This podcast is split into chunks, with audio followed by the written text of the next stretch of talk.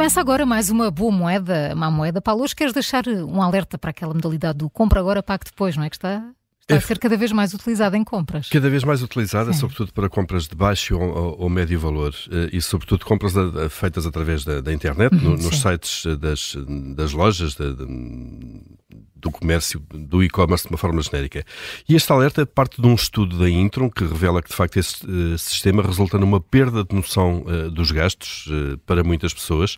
Seis em cada dez consumidores portugueses, 59% para ser mais preciso, admitem, de facto, ter dificuldade em acompanhar estas compras do Buy Now, Pay Later, o sistema que vem, sobretudo, dos Estados Unidos. Uhum. Este do compra agora ou leva agora e pague depois, um, que se fazem durante o mês normal. As compras feitas neste sistema durante o mês normal. Este valor coloca Portugal de facto, no, no, quando comparado com outros países, no topo do ranking. Eh, a Grécia vem a seguir, com 55%.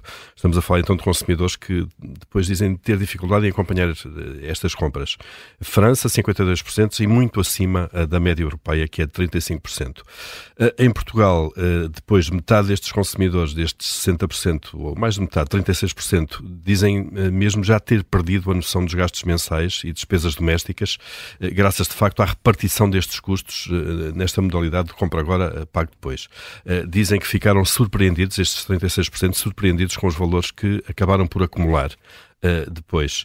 A Intro, já agora que faz este estudo, é uma empresa multinacional que faz a cobrança e a gestão de dívidas a empresas, sobretudo de serviços, uh, faltas de pagamento na água, uh, na eletricidade, telecomunicações, sobretudo. essas empresas, por regra, transferem para esta outra empresa uh, depois o serviço de cobrança disso uh, e os e-mails e os contactos com os clientes são depois feitos pela Intron, portanto eles têm uma noção muito clara daquilo que são as dívidas uh, de algum tipo de serviços.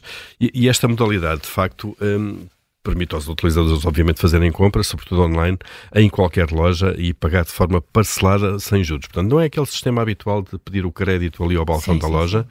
Sim. Um, neste contexto de inflação, os consumidores acabam por ver-se com menos dinheiro uh, líquido, muitas uhum. vezes sem ter noção disso, porque os preços são um, uma doença silenciosa, se quiserem, vão subindo no supermercado, nós às vezes não damos conta, mas o dinheiro vai desaparecendo. Cêntimo a cêntimo, não é? É, cêntimo a cêntimo, mas depois quando chegamos ao fim do mês, de facto, ele está lá a faltar. Uh, e o recurso a este sistema de prestações em loja torna-se, obviamente, mais tentador nestas ocasiões. Um, este estudo diz ainda que são predominantemente os consumidores mais jovens, estamos aqui a falar das gerações Z e dos millennials, um, que, sobretudo, pessoas que nasceram desde o final dos anos 80, se quisermos, na viragem para os anos 90, uh, ah, que são os mais surpreendidos uh, pelos compromissos que assumiram uh, nestes serviços de, de, prestações. Há também, porque é que este sistema está cada vez mais vulgarizado? Porque cada, há cada vez mais empresas, empresas da área financeira, chamadas fintechs, que funcionam de forma eletrónica, que operacionalizam esse sistema. Muitas vezes não é a própria loja ou o próprio comerciante que, que, que o disponibiliza, porque há um cartão bancário que é associado, através do qual é feito o débito uh, e os débitos sucessivos que são combinados. Uh, os comerciantes pagam uma comissão por cada venda a, estes, a, estas plataformas, a estes sistemas. No fundo, não são empresas de crédito, porque não concedem crédito. No fundo, só operacionalizam a, gestão destas prestações e, e os clientes que falhem uma prestação também pagam uma multa.